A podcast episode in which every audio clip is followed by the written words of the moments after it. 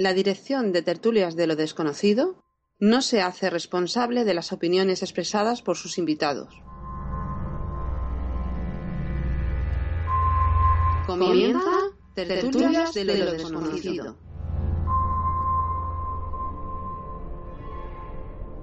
Dirige y presenta Pedro Manuel Girón.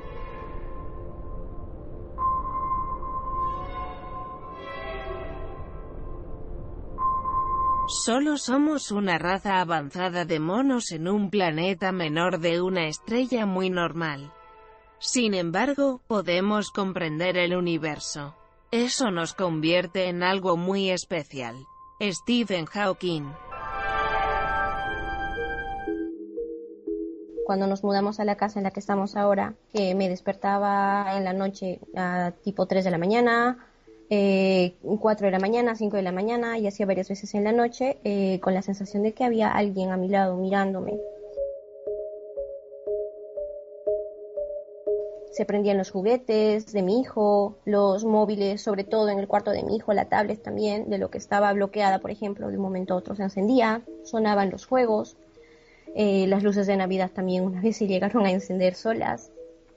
Y bueno, le, comenté a Eva también que lo que más me daba miedo era que era como si le molestaran a mi hijo también.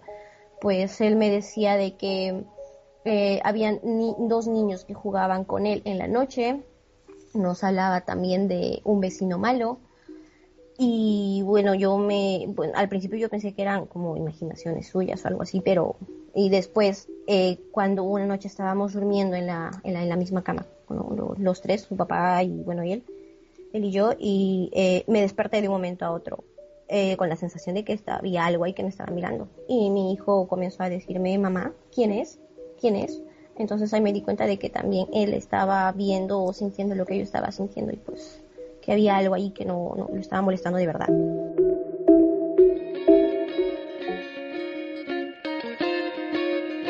Hola, mi nombre es Anik y recomiendo a Eva Carrasco, pues ella hizo una limpieza energética en casa y ayudó a mí y a mi familia a poder seguir adelante y a quitar piedrecillas que teníamos en el camino, tanto en el terreno familiar, amoroso, económico y también en lo que respecta a la salud. Yo recomiendo a Eva Carrasco porque es una gran profesional y una excelente persona y muy efectiva. Yo, Ainhoa Muñoz, recomiendo a Eva Carrasco porque me ayuda tanto físicamente como en otros planos a estar bien.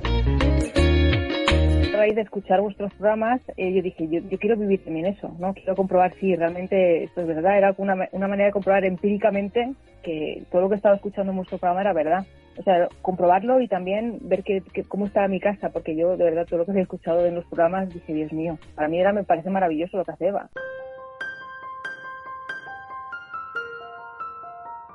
Hola, soy Eva Carrasco.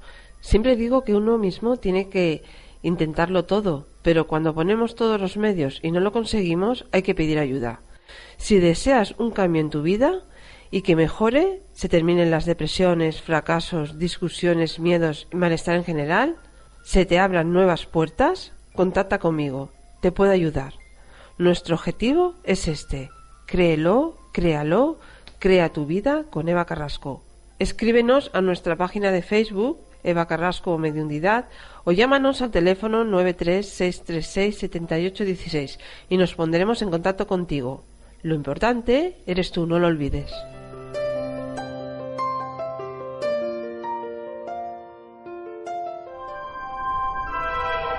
Primera tertulia de este año 2020. Voy a ir saludando a los compañeros rápidamente desde este caso Cabra, Córdoba. Paco Granados, buenas noches. Buenas noches, Pedro. ¿Qué tal? ¿Cómo estás? Feliz año.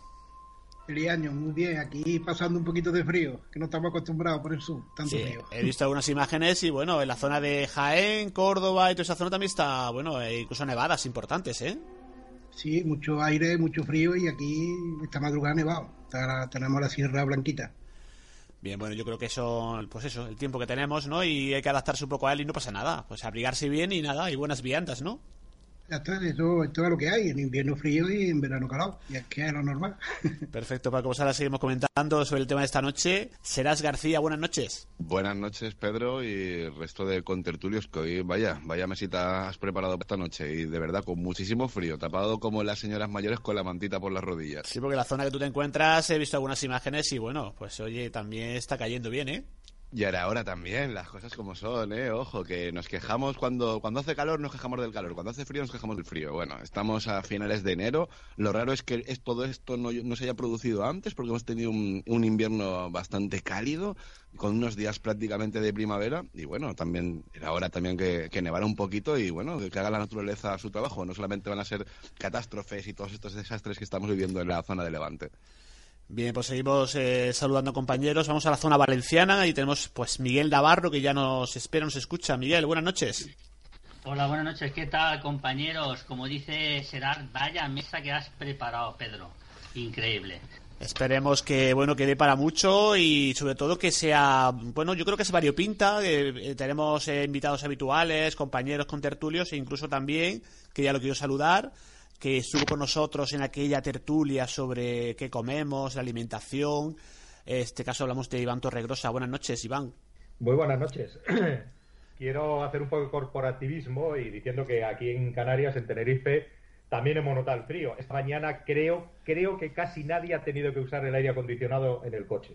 Eso sí, allá a mediodía a la vuelta sí, pero por la mañana no. Yo creo que estás en una zona privilegiada, ¿no? El paraíso canario, ¿no? Que siempre, pues a esta época nosotros, lo, la verdad que tenemos con un poco de envidia. Bueno, no se vive mal, la verdad es que no se vive mal aquí, las cosas como son. Perfecto. Muy buenas noches a todos. Muchas gracias y sobre todo bienvenido de nuevo al programa Tertulia de lo Desconocido, que ya estuviste con nosotros, como decíamos antes, esa tertulia sobre alimentación. Y ahora pues nada, yo creo un tema de sobre el futuro de la humanidad que también da para mucho, creo, ¿no, Bian? Pues sí, ya y tanto. A lo mejor la humanidad no da para tanto, pero hablar de ello, desde luego que sí que va a dar, eso seguro. Ahora lo veremos, Iván. Creo que está, está conectado ya Francisco Bebiar. Buenas noches. A ver ahora. Sí, sí. Ahora sí, perfecto. Buenas noches, Francisco. Bu buenas noches a todos y feliz año a todos. ¿Qué tal? Feliz año. A ver cómo nos depara el año este, a ver si por lo menos que nos quedemos como estamos. Por lo menos, como decía que Virgencica, Virgencica, que me quede como estoy, ¿no? Pues sí. Y a ver Valencia, ¿no? Que, que ayer, ayer, creo que tuvo un mal resultado. ¿Es posible? Sí, le metieron cuatro. El Mallorca, ¿no? Sitio. El Mallorca. Sí, sí, el Mallorca, sí. Bueno, pues te, te, noto un poco más de capa caída, un poquito, ¿no? Pero bueno, no pasa nada. Ya verás como al próximo. frío. Esto es el frío que hace aquí. Bien, pues yo creo que no nos falta nadie por eh, presentar, por dar, la, dar el paso. Más adelante se incorporará la llamada eh, Carlos Dueñas, que nos en su habitual sección del cine. Pero yo creo que podemos comenzar, si os parece. No, creo que no me dijo nadie, ¿no? Si, me, si, si queda alguien me lo decís. Estamos bastantes, pero no están todos saludados. Estábamos hablando eh, para esta noche, teníamos eh, previsto hablar del futuro de la humanidad. Si, tiene, si realmente pensamos que vamos a poder eh, sobrevivir a. Bueno, pues hay gente que comienza, que comenta, perdón, que vamos a colonizar el espacio exterior, que tendremos que abandonar la Tierra. Hay gente que se pregunta si podremos evitar una sexta extinción y cómo sería la vida pues dentro de 50, 100 años. Son temas que vamos a poner encima de la mesa y yo creo que podemos abrir la tertulia directamente y preguntaros, eh, ¿tiene futuro la humanidad y que se lance el que quiera? Bueno, pues si nadie se anima, allá que voy. Adelante. eh, a, ante todo, la primera cuestión eh, es una de las que más se suele recurrir en estos casos, ¿no? Si vamos a ser capaces de colonizar otros planetas desde el punto de vista biológico, eso no va a ser posible, porque tampoco los peces colonizan en un periodo generacional de unas cuantas generaciones, colonizan un desierto, ni los árboles, ni, o sea, cambiar de biotipo dentro del planeta Tierra es prácticamente imposible con las especies, a no ser que sea un proceso de selección natural muy largo y nosotros estamos hablando de crearlo eso de forma artificial basados en la tecnología. Yo no lo creo, ¿eh? cuidado, que todo esto son opiniones, opiniones personales. Yo no creo que nos vaya a dar tiempo a colonizar de manera que podamos establecernos en otros planetas. Y luego, por otro lado, para ser breve, para no extenderme al principio y monopolizar, eh, esta tendencia que tenemos, o esta manía que tenemos, o esta, esta deriva que tenemos de basarlo todo en la tecnología, creo que es un cuello de botella para la humanidad. Si os fijáis, todo, absolutamente todo, incluido el arte, a día de hoy está basado en la misma tecnología, en la tecnología informática. Eh, medicina, por supuesto la tecnología, la enseñanza, la educación, la música, todo está basado en lo mismo. Entonces, cuando esta, esta tecnología que tiene su límite en algún sitio llegue a ese límite, llegue a colapsarse, creo que vamos a ir de cabeza todos los demás detrás como introducción. Bueno, pues como introducción no está nada mal y nos dejas muchas preguntas, muchas inquietudes. Yo creo que puedo ir dando paso a... Yo creo que serás... Eh, ¿qué, ¿Qué piensas de todo esto? Bueno, que esto de llegar a 50 años me parece, no sé, me parece un excesivo tiempo, ¿no? No creo que en 50 años el ser humano siga aquí, a no ser que ahora nos metan eh, técnicas de geoingeniería para paliar el cambio climático este que estamos sufriendo o algún tipo de cosa así, pero me imagino que si dentro de 50 años no hemos reventado, ya no digo que colapsemos como civilización, estamos ahora mismo en esa rueda que va cuesta abajo, cogiendo una velocidad increíble, cada día que pasa duplica la velocidad, de momento no, no, estamos viendo el muro donde nos vamos a estrellar, pero tarde o temprano nos vamos a estrellar y la hostia que nos vamos a pegar va a ser acojonante dentro de 50 años estoy seguro que lo que quede, si quedamos algo de ser humano, nada a tener que ver con, el ser humano convencional, sino que va a ser una especie de mezcla entre ser humano y cibor. Ya veo que el transhumanismo va a entrar muy fuerte. Eh, la evolución tecnológica, que no la evolución, la, lo que es la evolución, lo que es el, el, producto evolutivo del ser humano, que nada tiene que ver con la evolución tecnológica. Esa evolución tecnológica nos va a llevar a, a un punto de, de deshumanización por completo y si sobrevivimos a lo que nos viene ahora con todo el clima y con todo el tema de enfermedades, pandemias y al punto que estamos llegando como sociedad ya no inculta, sino como sociedad gilipollas, porque hemos llegado a un punto que la inteligencia eh, brota, eh, eh, no, la, perdemos, ¿no? ¿Dónde está esa inteligencia? Estamos viendo que, que, estamos cada día colapsando como civilización y dudo mucho que lleguemos a esos 50, por no decir ya ni siquiera 100 años. Mira, hacemos una primera ronda. Vamos con Miguel Navarro. A ver si tú crees, Miguel, que la, la, política también seguirá dentro de 100 años o no. Oye, no existe la política, habrá otras formas de, de, gobernar, no habrá políticos. Eh, ¿Tú qué crees? Hombre, yo creo que la política va a ir a peor, porque se está viendo que a mejor no va. Lo que sí que voy a ser un poquito optimista, ¿vale? No voy a ser tan, tan negativo como los que acaban de hablar. Eh, lo que sí está claro que, que, que va a prevalecer la generación C, que son, como se dice, los, los, la conocida generación conectada, la que la, los niños que, es, que, que, hoy en día, en vez de tener un osito, tienen un móvil eh, o tienen un ordenador pequeña, a corta edad. Eso mmm, van a ser los que realmente van a cambiar el mundo. De hecho, ya se está cambiando el mundo con la tecnología. No te, teníamos hace poco un ladrillo de móvil hoy en día tenemos una herramienta, un móvil, que hace más que un ordenador. Eh, ¿Qué más? Bueno, pues yo pienso que también eh, dentro de 50 años todos calvos, ¿no? No sé. Predecir el futuro dentro de 50 años, aparte de la tecnología, es verdad, es verdad que habrá muchas más máquinas que controlarán eh, trabajos. Es verdad que se, habrán taxis, como la película esa, que bueno, supongo que Carlos Dueña lo dirá luego, y si no, yo lo digo aquí, que los taxis iban volando eh, bajo el mar, harán autopistas bajo el mar, pienso yo. Cambiará mucho el tema del, del, de los vehículos eléctricos, que ahora es una, una, una, una porquería, ¿eh? una porquería, que el otro día se lo dije yo a Dera Peugeot, que me quería vender un coche eléctrico y le, digo, y le dije que si me iba a Castellón no enganchaba para cargar la corriente del vehículo, si lo enganchaba un pino. y se quedó flipando. Y bueno, dejo al resto de compañeros que si no aquí sigo, sigo y no paro. Pero no. es, es, para introducción, yo creo que, que, con esto vale. Pues mira, un tema, un tema que me apunto para después, el tema de la automoción. Ahora que está muy de moda el tema este del diésel, aquí por ejemplo ya en Barcelona pues está restringido el acceso a la ciudad si no tienes un vehículo, bueno, si no es híbrido, si no es de, de, sin plomo, depende, han hecho por categoría, ya sabéis que todo el mundo loco buscando las pegatinas estas que ponemos en el en el bueno en la parte delantera del coche, ¿no? El tema de la, de la automoción será importante en el, en el, futuro, ya lo está ya lo está haciendo, ¿eh? No, quería añadir, quería añadir que, que la señora Colau, en vez de meterse con los diésel, lo que tendría que hacer es vigilar mucho más eh, las petroleras, o sea, la petroquímica, esa que, que, estalló hace muy poquito y ha matado a gente, eh, los controles de seguridad, ¿eh? porque deja mucho que desear. En vez de meterse con el diésel, que contamina, que tal, eh, pues que revise las empresas que tiran esa mierda a, a, a, al, al, espacio, al, a la atmósfera, y qué decir de los amigos de, de los CDR que quemaban neumáticos y eso se ve que no contaminaban. Eso habrá que poner una etiqueta especial en vez del vehículo. Y ya acabó. No, si seguiremos hablando ahora, Miguel, no te preocupes. E incluso comentaba la señora Colau, que está, bueno, pues eh, siempre que, siempre que habla, como se decía antes, sube el pan, también de eliminar ese puente aéreo, que es algo que también le comentaremos entre, entre Barcelona y Madrid, algo que sí también quiero que me comente luego Iván Torregrosa, que conoce perfectamente este mundillo, ¿no? Pero vamos ampliando un poco la, la tertulia. Eh, Paco Granados, ¿cómo te imaginas el mundo literario dentro de 50, 100 años? Tú que pues escribes libros, haces relatos, ¿cómo lo ves? Bueno, pues yo, es que imaginárselo tal y como está el mundo hoy en día, ahora mismo y no le veo mucho futuro de aquí a un par de años atrás, porque la cosa está, está bien mala.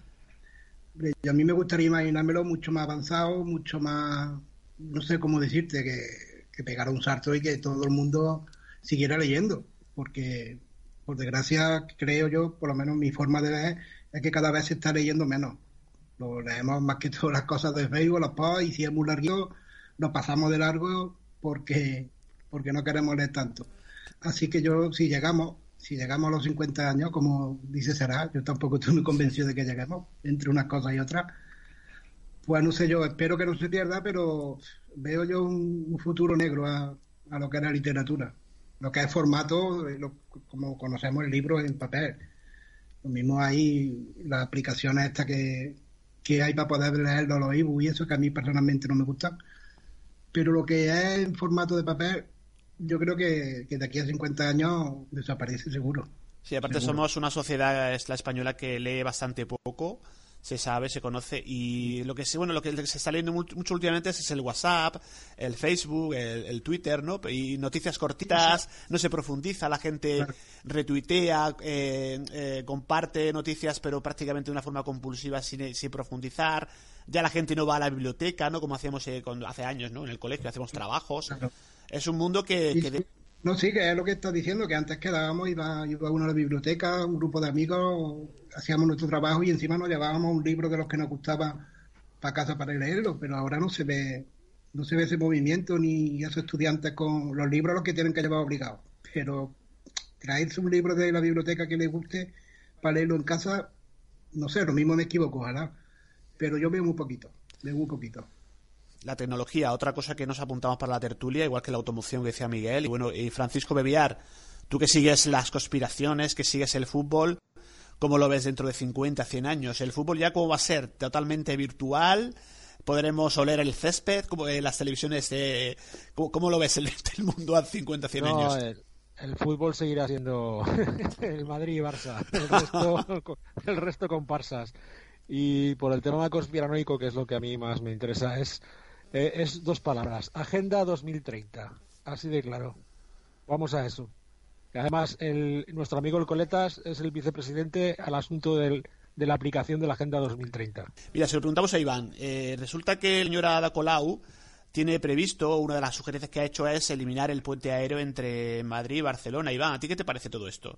Hombre, vamos a ver, eh, como parece que por unanimidad estamos de acuerdo que cuando esta, esta persona o persone, ¿no? ¿Cómo se dice ahora? Persone, eh, habla, pues eh, sube el pan. Desde luego, eh, ella lanza ideas como diciendo, voy a lanzar 100 ideas a ver si alguna de ellas da en la diana. O sea, la cantidad de miles de personas que dependen solamente de ese vuelo, ese vuelo hay que entender que originariamente es de Iberia. O sea, cada 15 minutos hay un avión que sale de Madrid y de Barcelona y está uniendo las dos grandes ciudades o los dos grandes centros comerciales y y económicos de España. Por lo tanto, es más necesario. O sea, todos los países del mundo tienen este tipo de uniones. O sea, la idea se podría llevar a cabo. O sea, su idea de quitar el puente aéreo sería muy buena, pero ¿qué alternativa ofrece?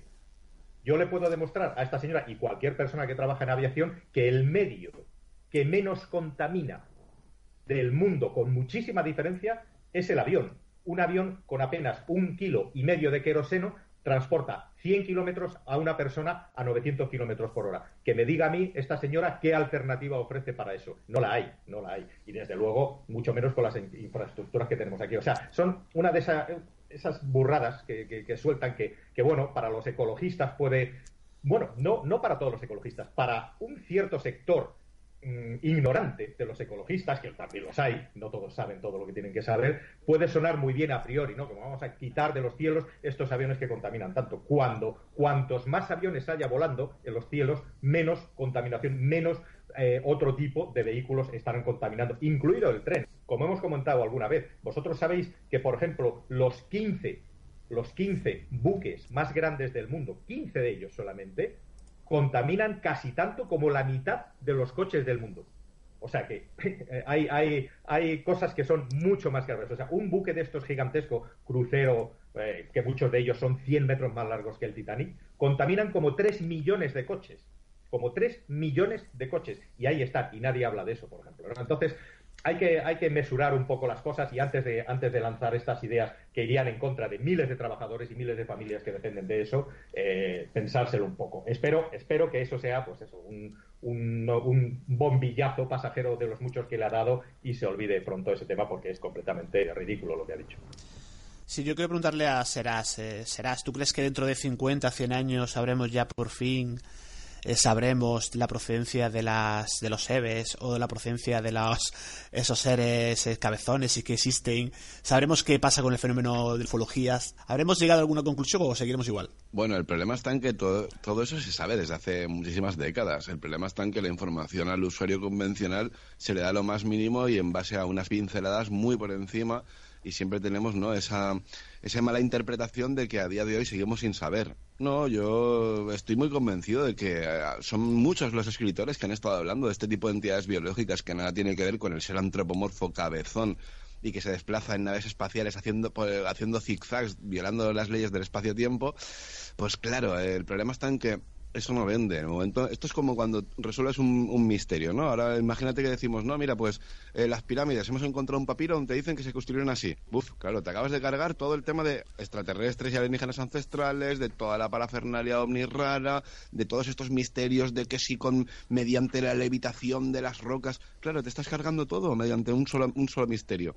El problema está que con, todo esto eh, vuelvo a lo mismo, se sabe sobra, pero nos están soltando unas pinceladas muy por encima y si sobrevivimos, pues me imagino que, al no ser que la tecnología avance lo suficiente y alguien empiece a jugar con tecnología y a mirar el cielo, como he comentado siempre, ya poniendo un filtro delante del dispositivo de observación, con nuestra visión y con nuestro rango de visión prácticamente no vamos a observar nada en el cielo, ¿no? Entonces me imagino que con los juguetitos que salgan en un futuro podremos quedarnos alucinados. Ahora, ojo, no sé si seguiremos mirando para arriba como, como hacemos a día de hoy algunos pocos o ya la gente seguirá mirando hacia abajo como hacen hoy en día unos cuantos o prácticamente todos.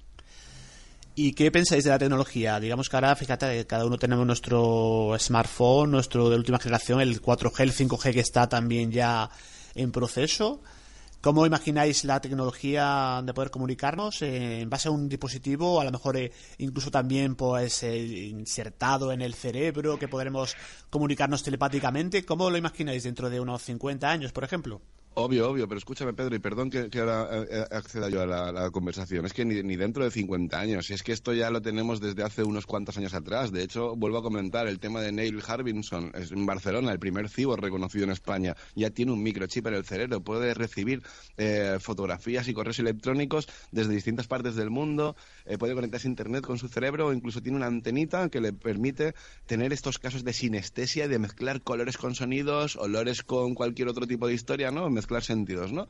Eso, eso es que hablamos de un futuro, pero es que esto ya está muy presente desde hace muchísimo tiempo. La cuestión es, ¿llegaremos a un futuro realmente tecnológico como el transhumanismo? Yo sinceramente estoy muy convencido. De hecho, eh, se está hablando también que para el año 2020, fíjate que ya estamos en el 2020 y esto se hablaba a finales del 2010, 2011, estaban hablando que ya eh, Google tenía ciertas patentes de chips para implantarlos en el cerebro y disponer de, tecnología en, lo que es Internet directamente en tu cerebro. Esto estamos hablando de que ya había hace décadas ya se habla de todo ello. Y no hablemos de las patentes, de todas esas cositas que no sabemos, que desconocemos, que se nos ocultan y que podrían cambiar muchísimo eh, bueno, la humanidad. Pero sí, yo estoy muy convencido de que en menos de 5 o 10 años ya vamos a empezar a ver este tipo de, de cibos con mucha más facilidad hasta que, vamos, si llegamos a esos 50 años que lo dudo, bueno, pues te puedo asegurar que prácticamente media población se habrá implantado tecnología en su cuerpo.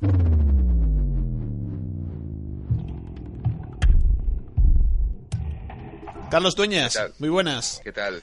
¿Qué tal estás? Feliz año, ante todo. Ay, pues igualmente, para todos, ¿cómo, cómo va la cosa? Pues mira, estamos en tertulia y estamos esperando conectar contigo. Estamos hablando del futuro de la humanidad, haciéndonos preguntas, si realmente podremos evitar, eh, pues eso, lo que se habla de alguna sexta extinción, si podremos colonizar el espacio exterior, que ya no decía Torregrosa que va a ser complicado. Y el tema del cine, imagino que también todo esto, el tema futurista, pues también tendrás alguna cosa tú que decir, ¿no? Esta noche. Bueno, a ver, eh, claro, es que hay tantas películas que me dejaré 50.000, porque es que hoy me habéis puesto fácil, la verdad. Quizás me vaya a centrar en una, más que, que creo que es la que la que de alguna forma, mm, eh, bueno, mm, enfoca mejor, ¿no? Lo que puede ser eh, el futuro de la humanidad a largo plazo, ¿no?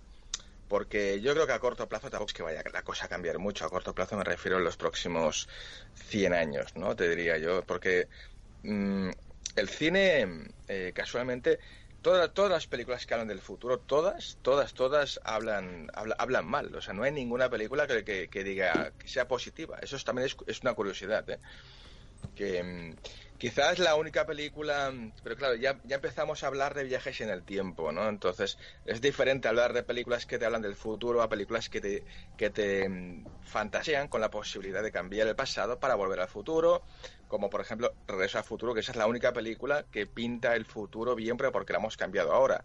Quizás, a ver, para irnos a hablar de películas futuristas, podemos empezar, bueno, eh, por ejemplo, por estas películas apocalípticas, ¿no? Que, quizás eh, todos recordaremos la que empezó un poco, la que abrió la caja, eh, fue Mad Max, ¿no? La película de George Miller de 1979 que, bueno, que fue un pelotazo, que costó muy poco dinero y recaudó más de 200 millones en todo el mundo.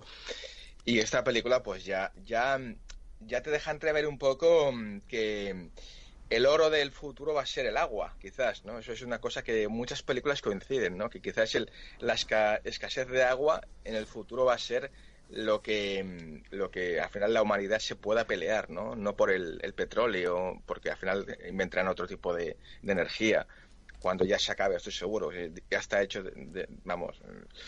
Entonces, quizás es un poco, son eh, lugares comunes que muchas películas coinciden, ¿no? Que el agua, el agua es lo que, lo que, también se está viendo ahora, ¿no? Un poco con estos desastres, ¿no? Que hay ahora eh, naturales, ¿no?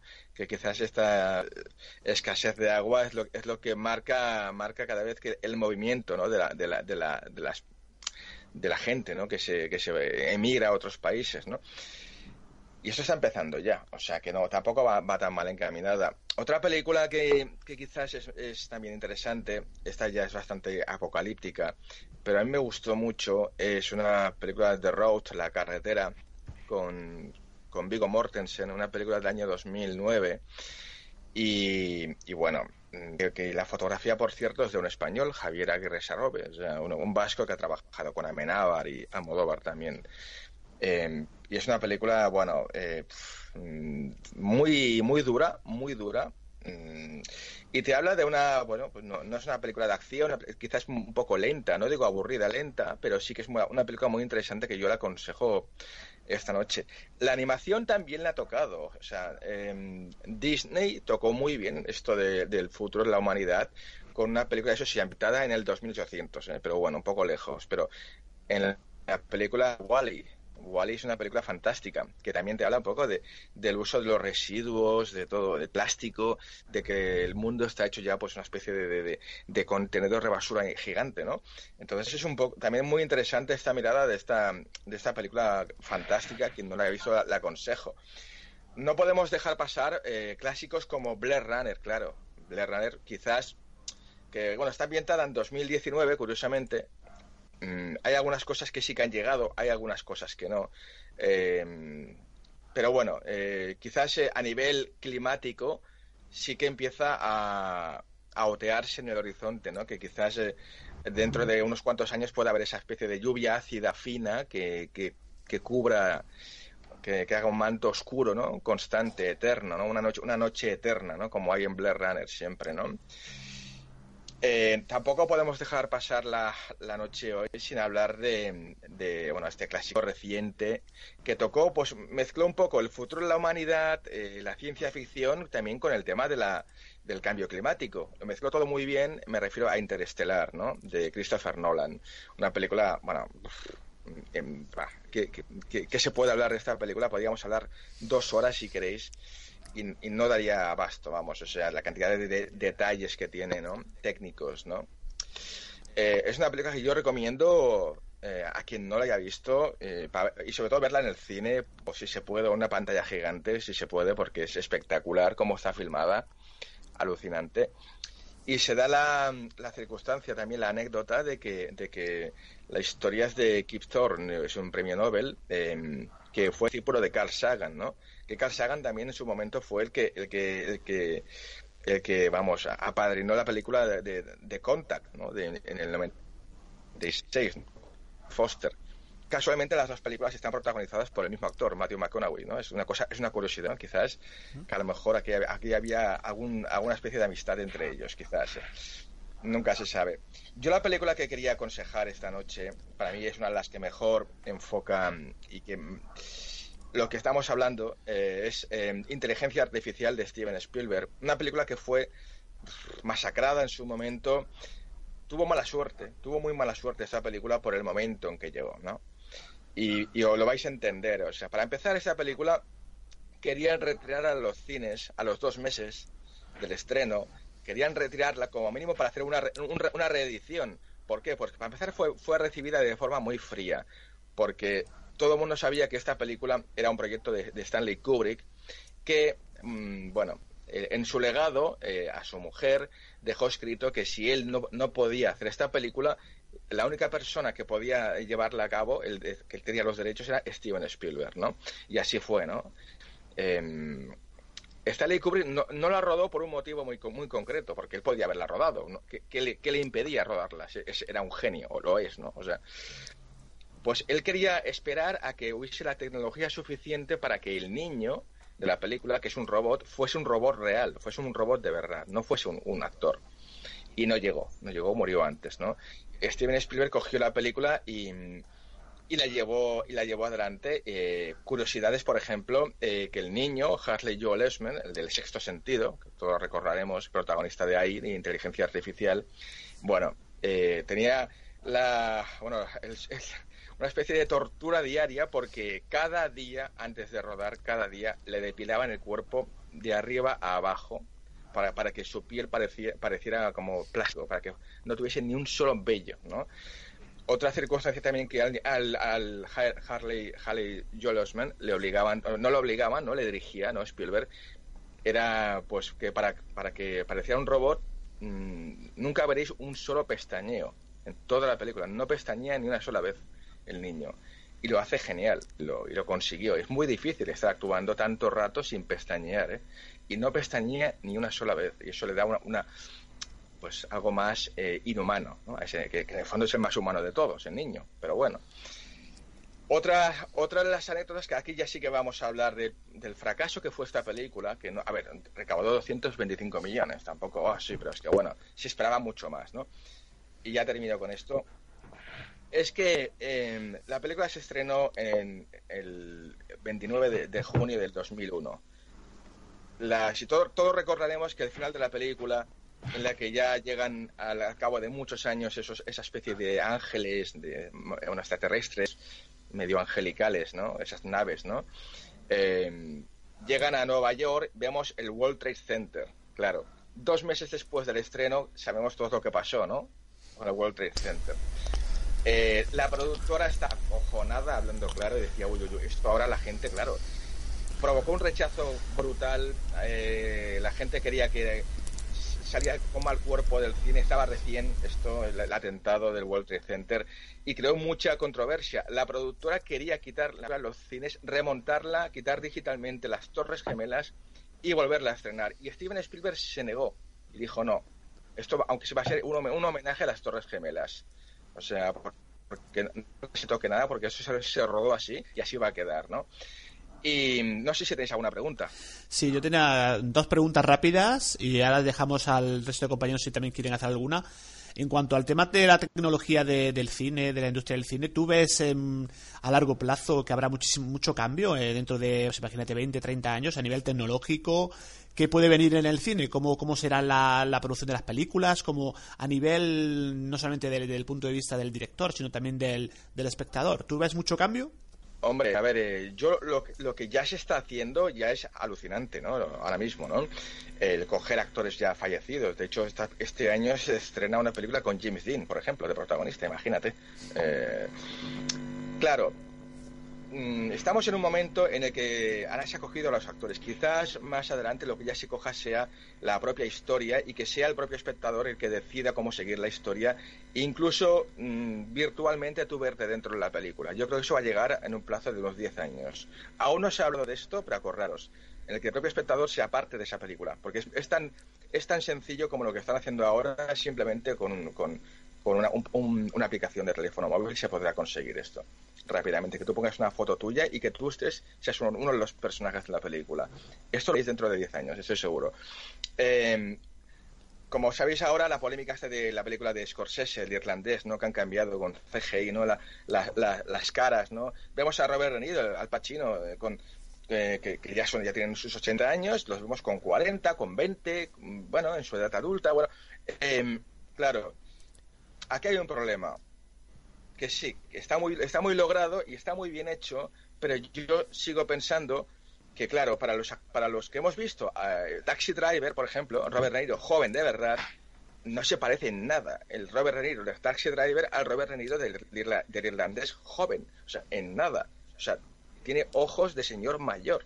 Eh, sí, tiene cara de joven, pero es que, es que- Entonces yo creo que aquí a- esto tienen que mejorarlo un poquito, eh, todo esto, ¿no? Pero ya, ya han empezado a, a res- a resucitar, ¿no? Eh, No tardaremos mucho en ver películas con Marilyn Monroe, no os quepa duda, eh, o Rock Hudson, etcétera, ¿no? Una versión nueva de lo que el viento se llevó con los mismos actores. No me cabe duda que eso se verá a corto plazo. Yo- hay películas, mira, en este caso para cine para adultos, que se llaman películas porno de toda la vida, que utilizan las caras de famosos y se las ponen a los actores, ¿no? O sea que utilizan la tecnología para que, que están haciendo Hombre. auténticas barbaridades. Esto es una burrada, sí, sí, no. es- esto- a ver, pero esto es curiosísimo, ¿no? También, ¿no? Pero bueno, sí. eh, a ver, la tecnología ya sabéis, ¿eh? Yo creo que sí que lo- eh, vamos a, vamos a acabar, si queréis, un poco por lo que por donde hemos empezado, ¿eh? Porque creo que aún tendrían que darle vueltas a, a lo que es el papel, a lo que es el papel, el guion de verdad. Dejar de tanta, tanta. Porque a fin de cuentas, un buen guion es lo más, lo más, lo más eh, impactante que pueda haber en una, en una película. Mucho más que los efectos especiales. Y, por, y ya por cierto, ya yo desde aquí reivindico que ya se dejen, que se dejen ya de la paradoja del abuelo. O sea, estas películas de viajes en el tiempo, que si viajan en el tiempo para matar al abuelo, yo no sé qué les ha hecho el abuelo. O sea, qué, qué manía tienen con el abuelo, que maten a la suegra, o no sé, ya más, más práctico, digo yo, ¿no? Pero que, que vamos, que aparte de esto, Si hay alguna pregunta para Carlos, compañeros. Eh, yo quisiera hacer una pregunta a Carlos. ¿qué tal? Eh, Carlos, buenas noches. Oye, Buenas noches. una preguntita ya a, a nivel personal y no del cine, pero sí que tiene que ver con el cine. Eh, eh, simplemente una opinión personal, una, una- que me des tu opinión personal, Carlos. ¿Tú crees que dentro de 50 años, que es lo que realmente está tratando este, este programa, ¿tú crees que llegaremos a ser o parecernos como en la película del quinto elemento de Bruce Willis? eh, pero ¿en, en qué sentido? Que, que, que lo que dices tú, Tecnología, me refiero a la tecnología, a los taxis que levitan, o sea, eh, Sí, es que eso, eso, mucho antes. pantallas, pantallas, digi- bueno, es- pantallas que son virtuales más Sí. que, que digitales.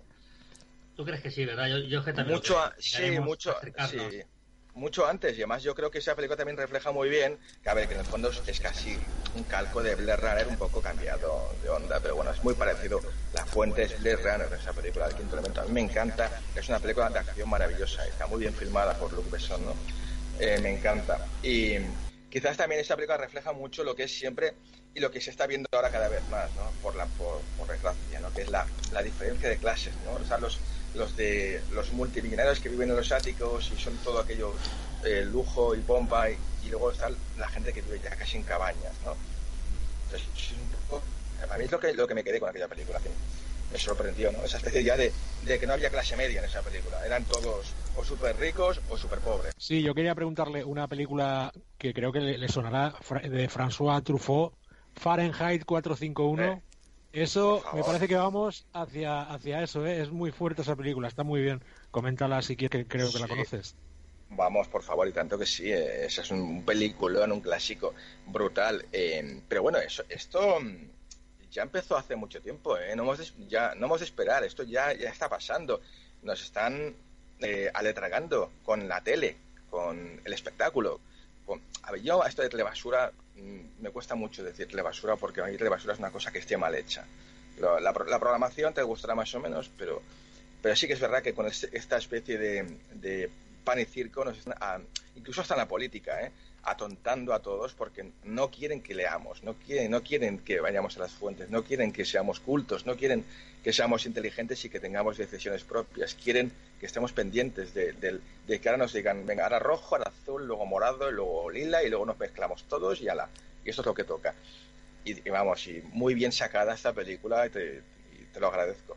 Un clásico brutal. Imagino que comenzando el 2020 con mucho ímpetu, en Tondi, a tope, y preparando programas y, no sé si hay alguna novedad para este año, para este curso.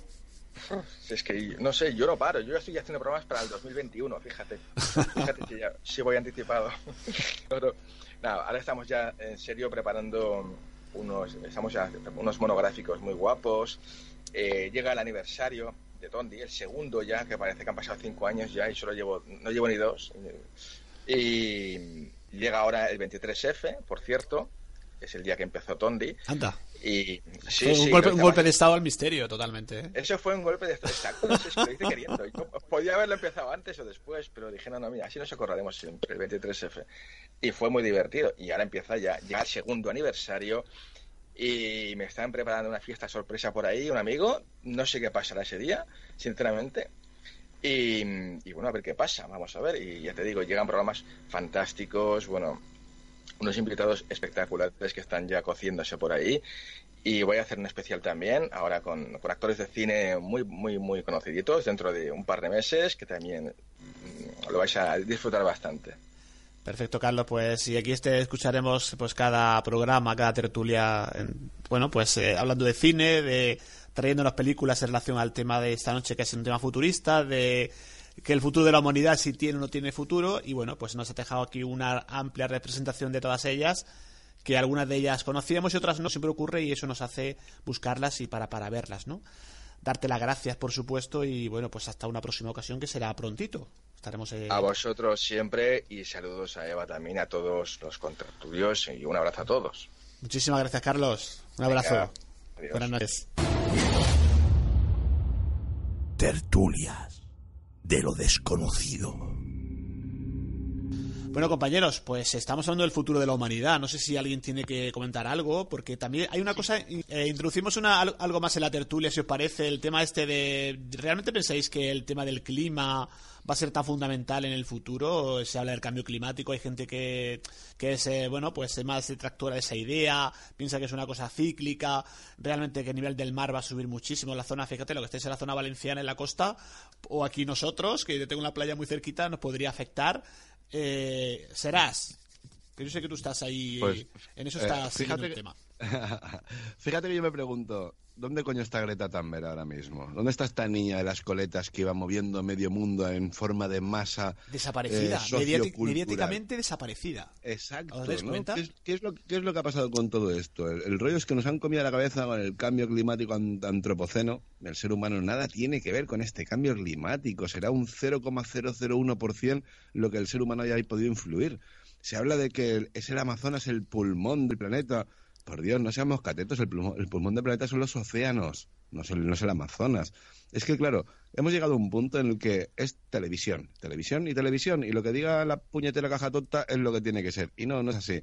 Con el tema del clima, bueno, yo estoy muy convencido, Pedro, que de aquí, y, y fíjate lo que te digo, a muy corto plazo, en menos de tres años, fíjate lo que te estoy diciendo, nos van a implantar la geoingeniería como cambio y como modelo de climatológico como la única herramienta posible para combatir y paliar esa, esa vuelta esa vuelta que no tiene cambio atrás no, tenemos no tenemos cambio de sentido. Hemos llegado a un punto de no retorno pues nos van a poner esa geoingeniería como para paliar un poco las causas de, de este cambio climático natural por supuesto natural en mayúsculas además y va a estar muy va a estar muy jodida la cosa. Luego también, claro, veremos como ciertas empresas, ¿no? Para, por ejemplo, con el tema de los cambios de energéticos, ¿no? Esa, esa transición energética para pasar a energías renovables, energías verdes y demás, eh, van a ser las encadas de plomaje de ingeniería, estoy muy seguro de ello. Y sobre todo también nos vamos a encontrar, ¿no? Como eh, van a haber estos gurús climatológicos que van a salir de la nada, que de repente saben más que, cualquiera que, que haya estudiado climatología y se van a convertir en esos gurús que mueven las masas y que van a hacer que toda esa transición eh, energética, pues bueno, creo que va a ser mucho más llevadera gracias y entre comillas esta vez gracias a, este tipo de personajes como, como con la Greta Thunberg, esta como se llame. Y a nivel, eh, Miguel Navarro, a nivel de investigación de, pues bueno, de lo que tú dominas perfectamente, la transcomunicación instrumental, ¿tú crees que habrá novedades, habrá aparatitos que podremos interactuar con, pues por ejemplo, con personas ya fallecidas? Bueno, si se aparece la Virgen igual. Pero, a ver, eso yo creo que sí, yo creo que, que dentro de 50 años habrá avanzado bastante. Pero el problema es que es, un, es una, una, ciencia que no se estudia como se debiera estudiar, ¿eh? Y no se investiga como se debiera investigar. Sabes que, por ejemplo, la química, hay montones de químicos que están haciendo eh, nuevas medicinas o, la tecnología mismo. Pero en el tema de, de, la parapsicología, yo no veo eh, que, que, se investigue, bueno, quitando los, los experimentos que hacían entre los rusos y los alemanes y alguno que otro más, ¿eh?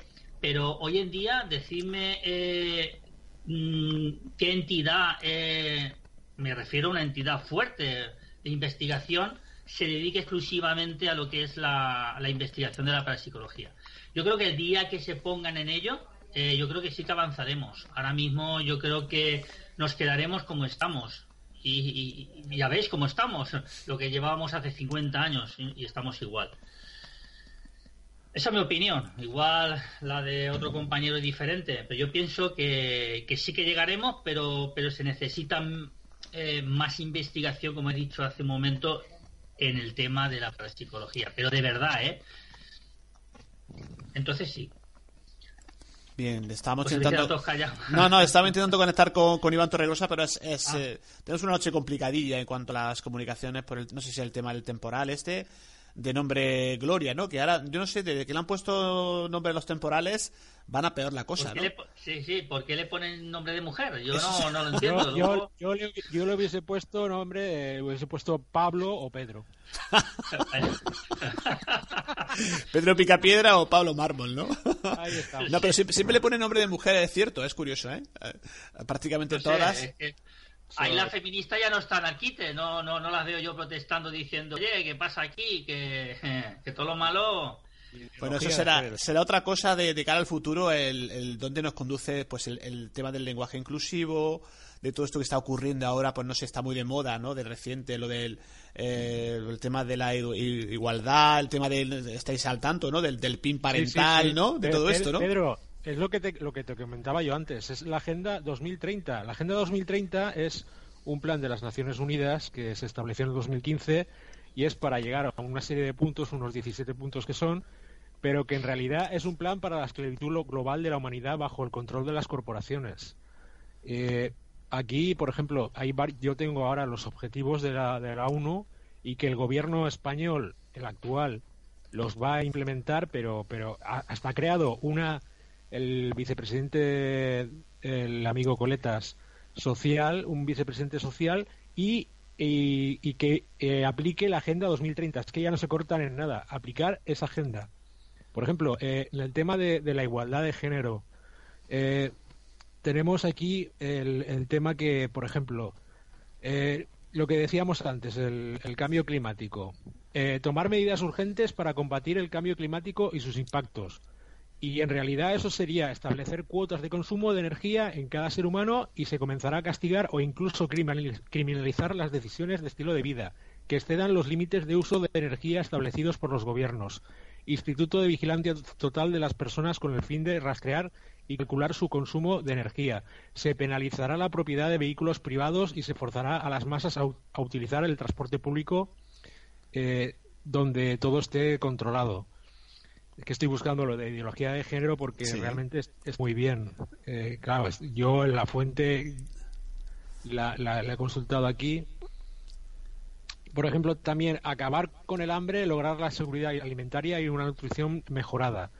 Eh, el tema sería invadir el planeta entero con semillas patentadas de Monsanto, que es una gran corporación, al tiempo que aumenta el uso de herbicidas mortales bajo el falso reclamo de aumento de producción de cultivos alimentarios. Eh, garantizar una educación de calidad inclusiva y equitativa y promover oportunidades de aprendizaje permanente para todos. Ahí está lo del PIN parental que ha salido en Murcia. Eh, la traducción sería promover una historia falsa y una educación simplista bajo los estándares de educación que producir trabajadores obedientes en lugar de pensadores independientes. Nunca permitirán que las personas aprendan la historia real o de lo contrario se darán cuenta de que no quieren repetirla. Y lo que te comentaba al último, eh, el objetivo 5 de esto lograr la igualdad de género y empoderar a todas las mujeres y niñas. O sea, sería criminalizar el cristianismo, marginar la heterosexualidad, demonizar a los hombres y promover la agenda LGTBI en todas eh, sus partes. El verdadero objetivo nunca es la igualdad, sino la marginación y la vergüenza de cualquiera que exprese cualquier característica masculina. El objetivo final es feminizar la sociedad, creando una aceptación generalizada de la obediencia suave junto con las ideas autodestructivas de propiedad comunal y compartir todo, debido a que solo la energía masculina tiene la fuerza para levantarse contra la opresión y luchar por los derechos humanos, la supresión de la energía masculina es clave para mantener a la población en un estado de aquiescencia eterna. O sea, pues es apocalíptico totalmente esto, ¿eh? Lo que, lo que quieren aplicar eh, es que tampoco no se cortan absolutamente nada porque si lo podéis ver luego, el vicepresidente social es vicepresidente social y aplicación de la Agenda 2030. Así de claro. Y esto que esta noticia que últimamente bueno se ha comentado muchísimo de lo que comentaba la ministra, ¿no? De que los hijos no son de los padres. No sé qué pensáis. ¿eh? ¿Serás Paco que no que no que no ha intervenido? ¿Qué pensáis de todo esto? Bueno, yo sabe que de política no, porque vamos. es, que, ni, siquiera, ni siquiera es política, es, sociedad, porque. No, por, por eso digo, porque es que, vamos, es que te quedas asombrado de la... si los hijos no son de los padres, ¿de quiénes son? Yo no tengo hijos, pero vamos, yo se me supone, considero... Se supone que es del Estado, ¿no? Claro, decía, argumentaban que, claro, decía, eh, escuché otro día una, un audio, ¿no?, de de un conocido de, de youtubers que dice que claro que de que tú registras a tu hijo en el registro civil digamos que ya pertenece al Estado y que claro que en, parte no mira mira Pedro Pedro perdona eh, a, lo que te acabo de leer antes una página que, he buscado de la agenda 2030 es que sale exactamente lo que estás tú comentando. Mira te lo leo. Eh, si lees el documento completo y puedes leer más allá de las frases de ¿eh? esta agenda de la ONU va a ser obligatoria para todos los ciudadanos del mundo mediante la invocación de la coerción gubernamental. O sea y incluso la llamada Declaración Universal de Derechos Humanos niega por completo a las personas el derecho a la autodefensa, el derecho a la opción médica y el derecho al control parental de sus propios hijos. O sea, vamos hacia hacia eso, es, es quitarte todos los derechos humanos, que tú puedas ejercer un control parental de tus propios hijos, o sea, que, que esté completamente todo manipulado y esta gente que haga lo que quiera una tiranía de gobierno global. Es que esta gente quiere hacer un eh, meter el gobierno globalista y empezar por aquí, por España. Yo lo veo más un, gobierno eh, comunista, ¿eh? porque si dais cuenta, antiguamente recogían, recogían a los niños, o sea, los raptaban, no los raptaban, sino los, los alistaban forzosamente para las, las, las guerras. Eh, vamos a ver, eh, si realmente no son de los padres, pues oye, pues que el gobierno los alimente, los vista y cosas como esas, ¿no? Evidentemente, eh, un niño no es un televisor. Vamos a entenderlo por ahí, ¿no? Pero yo creo que fueron palabras desafortunadas. no, no tiene que haberlo dicho de esa manera, porque ahora es verdad que ha intentado cambiarlo, pero yo pienso que, que, los niños son de sus padres, son los padres los que tienen que dar la educación. Cuando tenga su la edad, que en España de 18 años, mayor de edad, pues oye, que los hijos hagan lo que quieran. Yo no conozco ninguno que se vaya de casa. Sí, habrán algunos, ahora menos que antes. Entonces, Ahora no se va, ni, a no, ver. se- no se va ni uno. ahora. De hecho, cuando No se va ni uno, o de sea, hecho, de hecho están volviendo, vuelven, vuelven con la mujer y los hijos a casa de los padres. O sea, Oye, es- pues sí, sí, es está fácil. No, no es de los padres, es del, del Estado, muy bien, no pasa nada. Tú los alimentas. ¿Qué les corresponde? ¿2.500 pavos, 3.000 pavos? Pues le das 2.000 o 3.000 pavos a cada uno y que, y que hagan su vida con ese dinero. Les Pero eso- eso- y... Pero, Ah, eso, es que- eso es una chorrada No, de, pero- de la ministra bueno, que te es que- caga. Venga, va. Pero es que eso se refiere al tema de la educación. Es que a los nanos desde pequeño les estén comiendo la cabeza con el Que tema está este de la, que está de claro. la- que- la que ideología de llego. género. Sí, todo el rollo está este claro. que es- Vamos a ver. el globalismo Las que quieren meter aquí. eh, O sea, que Lo que el, está el claro, tema es que la familia no tenga nada que ver en, en los niños. Todo Que ideología, ellos ¿no? Puedan, Va- puedan- vamos a ver, puedan, lo- puedan ideolo- i- ideologizarlos ya de bien pequeñitos. Entonces, claro, entonces yo lo llevo al colegio y en las extraescolares le dan la materia de sacar de las narices, ¿no? Sí, Y claro, los te sale un- a sale tragar. no, No, hombre, no, no, no, hombre.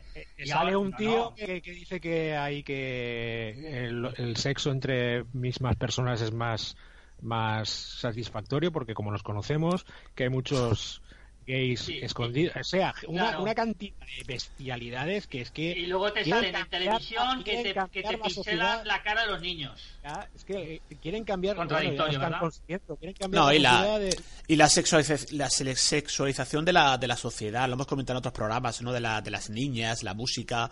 Serás, serás que está muy callado. da caña da caña será que tú, que tú sabes Venga, va, vamos, vamos para allá. Dale, venga. dale, caña a estos mentirosos Para, para, para empezar con el tema de lo de las borrascas, esto de que sea nombre femenino, mm, bueno, no es cierto del todo, ¿vale? De hecho, es más, es, se alterna nombre masculino con femenino. De hecho, ahora estamos por Gloria, Sí. el siguiente será Hervé, el siguiente será Inés, el siguiente Jorge, luego Karim, luego León, Miriam, Norberto, etcétera, etcétera, etcétera, ¿no? ¿Cuál será el problema? A lo mejor posiblemente sea que eh, cuando corresponde o por casualidad o por coincidencia, cuando es nombre femenino, pues a lo mejor es mucho más fuerte o mucho más brutal, por ejemplo, que cuando es nombre masculino, ¿no? Pero bueno, aparte de esto, esto es una, una pequeña matización. Realmente hemos llegado a un punto, eh, como os comentaba antes, ¿no?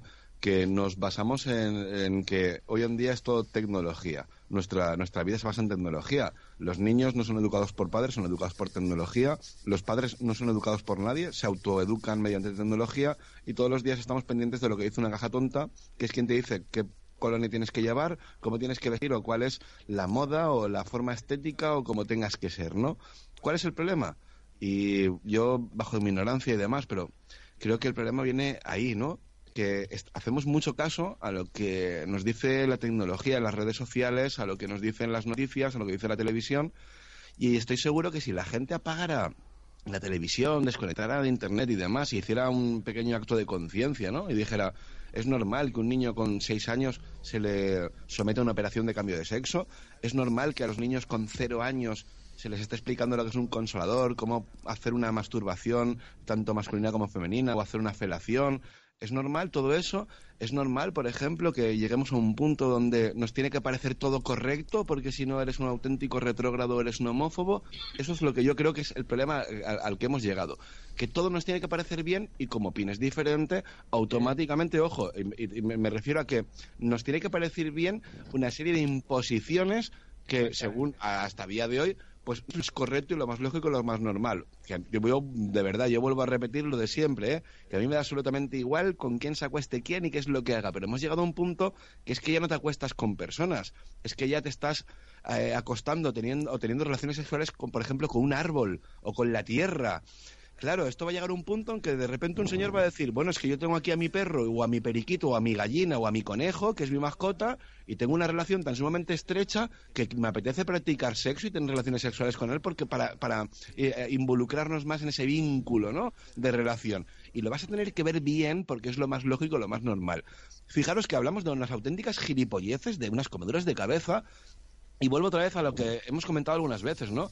Fijaros que a lo mejor en Pakistán, Afganistán, Turbekistán y todos estos pueblos que acaban en Tikistán, ¿vale? A lo mejor es muy frecuente, muy común que un señor de 50 años se case con una niña de 7. es su cultura. En su cultura dicen que eso es normal, pero tú en tu cultura lo ves como que esto es pedofilia. Sin embargo, en tu cultura de esta pedófila, antiguamente, y me refiero antiguamente, hace 30 o 40 años, a los niños se les daba un vasito de vino quina con alcohol cuando venían del colegio. O hace a lo mejor 100 años en esta sociedad se administraban compuestos químicos en el, en el aspecto farmacéutico, como era la cocaína o la heroína, simplemente por tener ataques de tos. Sin embargo, y en esta actualidad de sociedad tan, tan revolucionaria y tan tecnológica, veríamos imposible el darle a un niño una droga. Sin embargo, en el pueblo Huichol, en México, lo más lógico, lo más normal es que padres e hijos vayan a hacer tomas de peyote y se pongan hasta el culo de un alcalde donde van a tener unas alucinaciones impresionantes. Me refiero a que todo esto es muy contracultural. Y hemos llegado a un punto en que nuestra cultura, aparte que ya no, prácticamente nuestra cultura se está perdiendo porque hoy en día todo es digitalizado. Los libros ya prácticamente, ¿quién tiene un libro en papel si lo puedes tener en digital, en un smartphone, en un tablet, en un cualquier ebook, en cualquier puñetera tecnología de mierda, ¿no? Hemos llegado a un punto en que hemos involucionado. Y todo esto, encima, nos están intentando meter creencias o hacernos creer ver que todo lo que nos están diciendo es normal y lo tenemos que aceptar. Porque, ojo, no es que lo tengas que aceptar porque sí, es que como no lo aceptes, automáticamente se te van a echar encima. ¿Cuál es el problema? Que nadie tiene las santas narices y los santos cojones y siente la expresión, porque me calientan estos temas, de decir lo que piensan. Porque como yo diga lo que pienso y tengo un programa de radio, uff, no vaya a ser que mañana tenga menos descargas. Pues yo no puedo decir esto, no vaya a ser que mi vecino de enfrente Sí, pero luego no me salude. si dices lo que piensas, eres de Vox, eres un fascista. Ese es el eres- problema. Es que Claro, es una es que eso es a lo que verdadera hemos llegado. dictadura. Están Obvio. implantando una dictadura de ideología. Tienes que pensar la lo que ellos dicen, el nuevo progresismo. Pero qué, pero, pero, pero qué tomadura de pelo es esta. El otro día en la final de la Supercopa en Arabia Saudí fue una esta del PP fue allí sin Sí. el velo ni el- y la otra fue con el velo y con todo el rollo y son feministas y van a un país que la mujer es menos que, que, que, que- que un, mueble ¿eh? hasta eh, que, que no, que, que no pinta nada allí el que manda ahí es el hombre no no pueden hacer lo que quieran con ellas Eh, Pero es- perdóname, Deviar, pero esto es como, como, por ejemplo, ahora este movimiento de, de la cancioncita de los cojones del violador eres tú. Esto es como si yo la cojo, fijaros lo que voy a- mi- y ojo, y por favor, si hay alguien sensible que se tape los oídos por la santa burrada que voy a decir. Pero esto es como si yo ahora me pongo aquí con cuatro maromos a bailar y a decir, y la puta eres tú, y señalo que todas las mujeres son unas putas.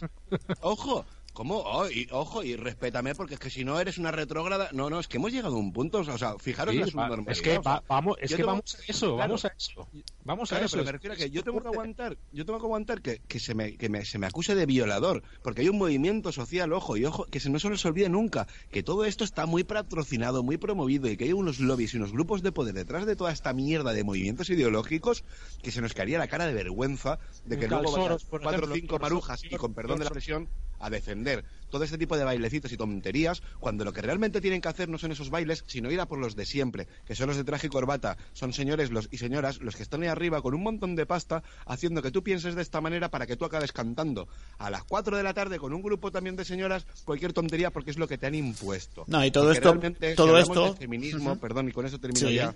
Si hablamos de feminismo, hablamos de igualdad. Y la igualdad no quiere decir que el hombre tenga, tenga, se pase la presunción de inocencia por el forro de los cojones en caso de, de violencia machista. Porque ya no estamos hablando de igualdad. Si la violencia es machista, ya no hay igualdad. Hablamos de igualdad, quiere decir que todos por igual, absolutamente todo. Y lo que nos están vendiendo hoy en día no es una igualdad, es un feminismo muy radical y muy extremo, donde, donde las que van por ahí diciendo que a mí no me violas, que tal igual, y dices, pero es que a ti no te toco ni con un palo, hija de Pero- puta, con pero- que pero quieres". espere- y pero con espera, tus ideologías y con tus tonterías que tienes en la cabeza. Espera, Y- será que han metido a una, a una, Ah. feminista radical en el Instituto de la Mujer que dice que hay que hay que provocarle la sodomía a los hombres Sí, claro, pero, igualdad. pero os dais cuenta, pero, Pero es que es pero una cantidad hasta- de burradas. Pero os dais cuenta hasta qué punto A hemos ver, co- llegado? compañeros, com- compañeros, ¿estamos hablando de estos 50 años o de la actualidad? No, es que esto es la actualidad. es la actualidad. Es que es, es el futuro, es el No, no, futuro pero, ya. pero, eh, de estos 50 años, no, el programa trata de estos 50 años. Pero Pero que- supongo que de estos 50 años habremos mejorado en algo, ¿no? No, no sé yo, eh, no sé yo. No sé yo. quieren, quieren, quieren implementar ese tipo de sociedad, lo que yo comentaba de la Agenda 2030. quieren No, y, lo- y los modelos de familia van a ser completamente distintos. El otro día veíamos a un chino, creo que es un chino japonés, un oriental, que se había casado con un robot eh, femenino, ¿no? Que lo del robot femenino ya tiene también tiene su miga, ¿no? Lo de los robots sexuales, que un día comentamos, serás así en petit comité. Pero, pero, pero encima, encima, eh, pero el, po- el pobrecito mío, encima ahora se, se ha quedado viudo porque no tiene Sí. actualización de software. Exacto, la, la han deja- la- la han dejado viudo. O sea que. La, la muñeca se ha quedado caduca. Estás escuchando Tertulias de lo desconocido. Claro, estamos llegando a este punto en el que ya hay gente que no se, que no se siente, por ejemplo, que, que no tiene en- eh, este sentimiento de binomio. No me siento ni hombre ni mujer, es decir, me puedo sentir una planta, me puedo sentir una lámpara. Hemos llegado a un punto de verdad tan subnormal estás que te sientes un perro, tío. Yo, yo creo Tan- que. hemos llegado, pero, pero, pero, pero tan, tan imbéciles estamos o demasiado tiempo pasamos con la tecnología. ¿Cuál es el problema? Tan poco tiempo pasamos hablando con gente normal y corriente de, de- de lo que sucede en el mundo, porque fijaros, esto eh, sucedió a- a la- en las últimas décadas del siglo pasado con Alan Watt, por ejemplo, como en Inglaterra, en los pubs, empezaron a poner televisiones para que la gente viera el fútbol y no se reuniera a hablar de política, porque cada vez que se hablaba de política había una revolución social a, ni- a nivel nacional. Es mejor poner televisiones, ponerles fútbol y deportes para que la gente esté completamente agilipollada. Pues mira, Pero que hemos llegado hasta el punto que a día de hoy un, un señor o una señora se puede levantar diciendo es que hoy me siento una planta, no tengo, no me identifico como, como sexo, ni, ni- ya no soy ni, ni hombre ni mujer. Venga, iros a tomar por el culo, estáis todos más tontos, leer libros y dejaros tanta tontería de tecnología y tanto Facebook, Instagram y gilipolleces. Leer libros, culturizaros, hablar con la gente, relacionaros de tú a tú, en tener contacto con la naturaleza, pero no folléis un árbol. Tremendo. Paco Granados. ¿Qué nos cuentas? No, sí, que vamos, que. Paco va a escribir un libro de toda esta tertulia. Escribí un libro de, de todo esto. Algún relato futurista seguro. estamos- sí, adelante. No. Que estamos, que estamos, eh, que se nos se ido la pelota a la gente con las cosas que hace, con las cosas que dice, como dice será, que si se quieren casar con un árbol, con un perro, con un gato, con un... Vamos a ver, vamos, vamos a dejar la- las tonterías y vamos a centrarnos en, en lo que hay que centrarse, que es vivir lo mejor que podamos, intentar llegar a los 50 años de lo que va el programa, a ver qué futuro nos espera. Bueno, nos espera nosotros. No creo que lleguemos a 50 años. pues ya Bueno, no, no- bueno, no se, no se sabe, no sabemos, Paco. Que lo mismo, que lo mismo se inventa una, una pastillita o un tratamiento que, que a ver dentro de 50 años se van a superar los, los se pueden vivir hasta los 150 años, dicen, o sea que imagínate.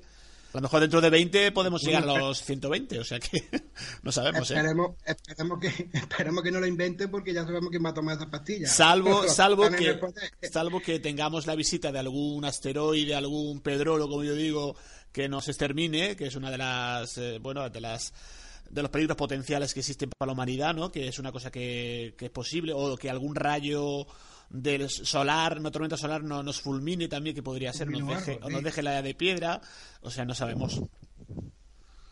No se, no se perdería mucho, sí, sí. Lo mejor que no podía pasar, no, que no, no que no fulminen, pero que la tecnología que se... Mira, un par de añitos, que se vayan todos los ordenadores y se vaya todo. Pues mira, yo- Vamos a los años 60. Yo creo- yo una- creo- Vamos a ver cómo nos iría. O una ayatola se le vaya la mano al voto nuclear y la líe parda. No, se, un día se enfade, se, se enfade Donald Trump y- o, el, o el de China o el de, No, el- o el de eh, Corea. Eso, es eso, eso que ha pasado hace poco en Irán, al final el Donald Trump se, se, se reprimió, no, no quiso tener jaleo. Al final, mucho bombo, pero al final no ha pasado nada. Yo es que creo que ese, ese tipo de cosas están un poquito ya diseñadas y ya, Ya está están orquestado, previstas. está todo orquestado ya. claro, si ya- decimos, dices esto eres, eres conspiranoico, pero claro.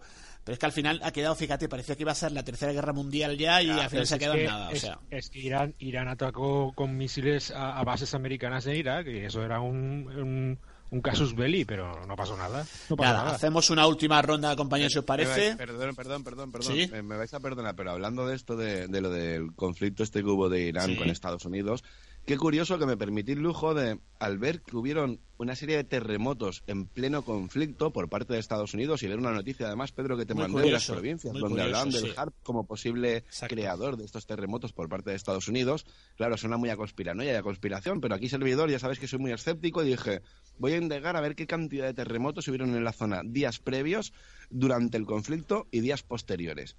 Qué curioso que la poca investigación que pude hacer, cierto es, ¿no? Solamente pude recopilar, pues bueno, es cuatro días anteriores y otros cuatro días después. Qué curioso que los terremotos antes y previo al conflicto fueron alrededor de la zona de Turbekistán, todo como os decía antes, ¿no? Todo lo que acaba en algo Istán. Y sin embargo, los días de pleno conflicto, los terremotos se registran en la zona de Irán, en la capital, en la zona del interior. Qué curioso, ¿no? A mí esto me llamó mucho la atención y sobre todo ver en titulares en periódicos como Las Provincias de tirada nacional el, el exponer el tema del HARP como posible, eh, como posible arma eh, creadora de este tipo de terremotos. Me, me, llamó muchísimo la atención. Disculpadme, era solamente eso. No, no, y es verdad que lo, lo, lo comentamos en Petit Comité y realmente curioso, ¿no? Que, que una, un periódico como Las Provincias se hiciera eco de, de, esta noticia del HAR que parece que solo está para, para JL, para Mundo Desconocido y poco más, ¿no? De gente así de poco conspiranoica. Es muy curioso. Y, Sí, dime, dime. Y ojo, y, resulta que pasan ese tipo de terremotos y automáticamente Irán dice, entramos en tablas con Estados Unidos. Venga, vale, sí, ya está, vamos a dejarlo aquí. O sea, es decir, Estados Unidos mata al cabecilla X, Irán lo más que puede responder es atacar a dos bases americanas que estaban completamente vacías. ¿A eso es lo más que llegáis?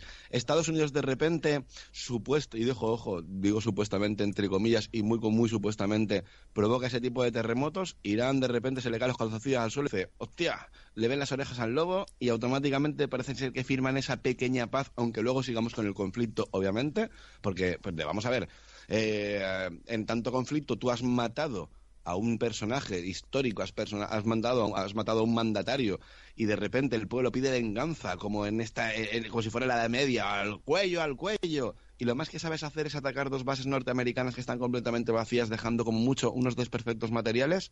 Eso lo hicieron para apaciguar las masas. Estados Unidos de repente parece ser que quiso meter mano por medio algo, porque si no, ¿qué sentido tiene que Irán luego coge y diga, mmm, venga, vale, que sí, que lo dejamos aquí? No sé. Eh, el tema este de conspiración o conspiranoia, como algunos lo quieren llamar, con el tema de manipulación del clima y provocar terremotos, con, con esto de Irán, a mí me ha dejado bastante pensativo. ¿eh? No digo que sea cierto, pero me deja bastante pensativo.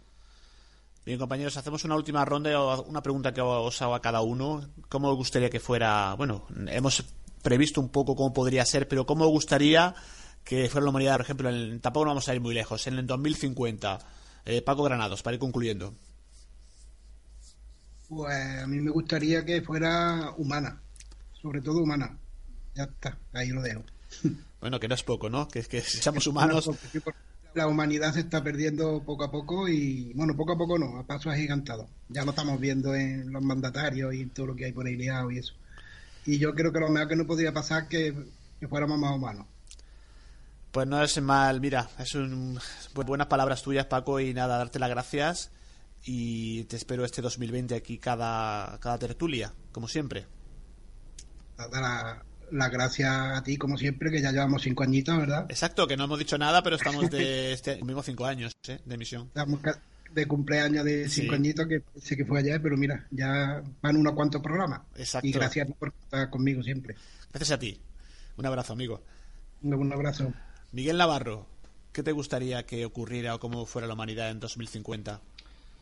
Pues yo coincido con Paco en que deberíamos ser más humanos, la eliminación del hambre en el mundo y que dejáramos de cargarnos el planeta, que sí es cierto que, el hombre eh, tiene algo que ver porque contaminamos, pero no, no, la ciudadanía, sino hay que ver, la industria es la principal culpable de la contaminación. Yo pienso que las dos palabras clave es eh, ser más humanos y la eliminación del hambre en el mundo.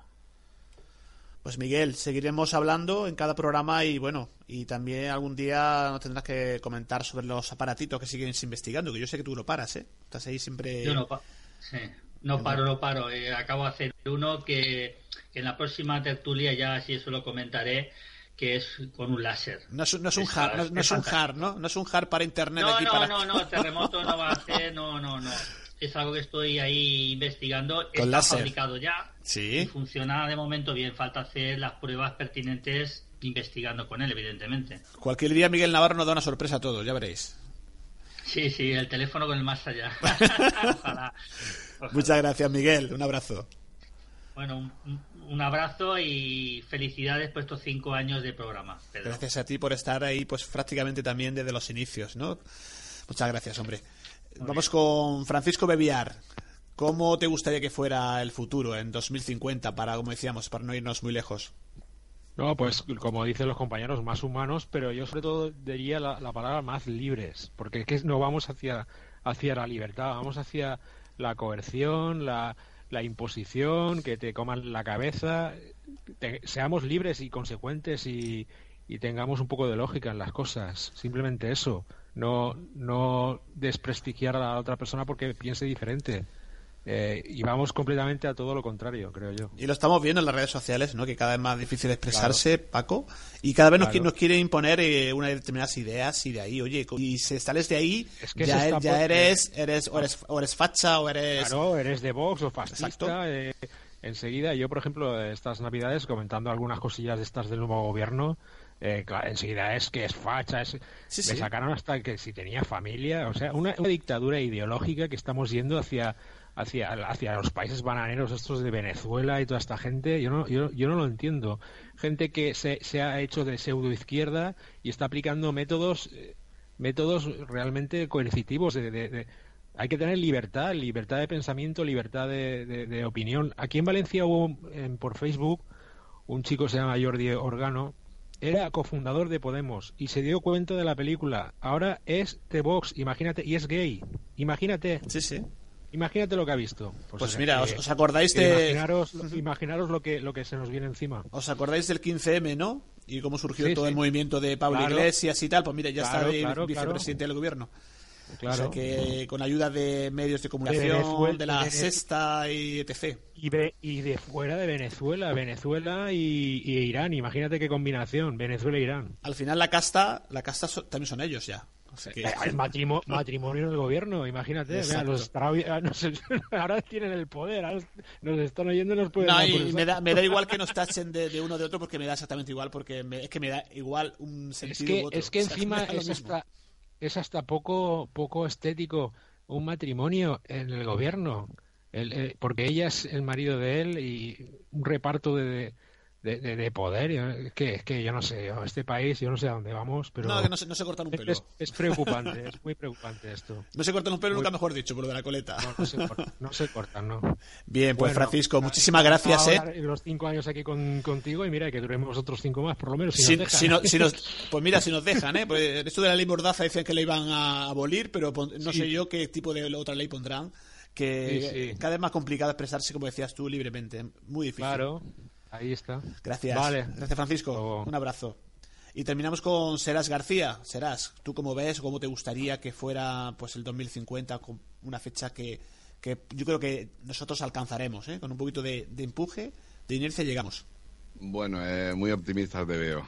Ante todo, felicidades por, por estar, ¿no? Cinco años en antena, que se dicen rápido, son cinco años de ediciones, de contactar con la gente, de preparar un programa, eh, entrevistar a una persona, gente que a lo mejor no conoces, gente que sí, y eh, se dice muy rápido, ¿eh? son cinco años, pero hay mucho trabajo detrás y, por todo eso, pues bueno, ante todo, enhorabuena. Muchas gracias. ¿Cómo veo, cómo veo la, situación? Pues bueno, ojalá, como bien dicen los compañeros, mucho más humanos y, y, menos cibernéticos, ¿no? Estamos llegando a este Homo Cyberneticus donde nos vamos a convertir en auténticos cibors. Esto lo vais a ver con el paso de los próximos años ya hablamos de cibors en España, ya hay cibors a nivel mundial, catalogados como tal en su pasaporte, ya no son personas, estamos otra vez con lo, con lo de siempre, ¿no?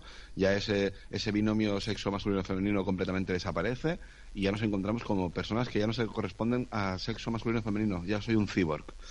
Uf, cuidadito con lo que nos viene.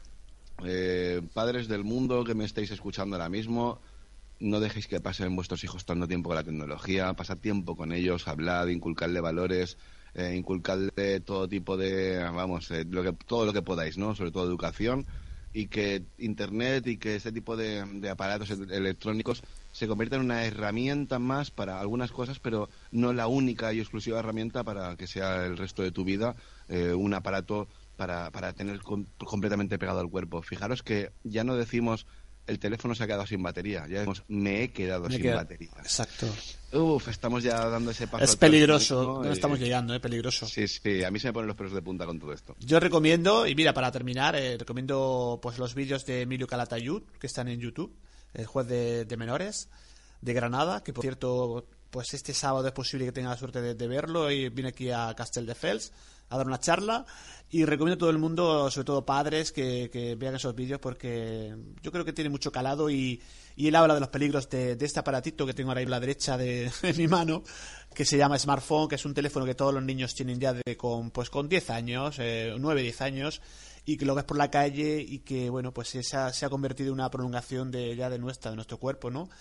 Y bien utilizado está muy bien, pero también hay muchos peligros que, engloba todo esto. Serás, muchísimas gracias, ¿eh? Por todo. Nada que agradecer, al contrario, agradecido yo porque sigas contando conmigo una temporada más y bueno, ya, ya lo sabes, cualquier cosita, por aquí me tienes. Un gran abrazo tanto para ti como para toda la mesa que has organizado y que ha estado muy interesante y sobre todo la audiencia que al fin y al cabo si estamos aquí es para ellos. Saludar a Iván Torregrosa que bueno, pues ha habido un problema técnico que no sabemos exactamente qué ha ocurrido, pero bueno, se nos cayó de la llamada, mandarle un abrazo y bueno, esperemos que en la próxima haya más suerte y podamos comentar que él pues está versado en muchos temas y no será la, la última vez que, que le invitemos, ¿no? El resto de compañeros, pues nada, un abrazo y hasta la próxima. Un gran y fuerte abrazo. Un abrazo. Buenas noches.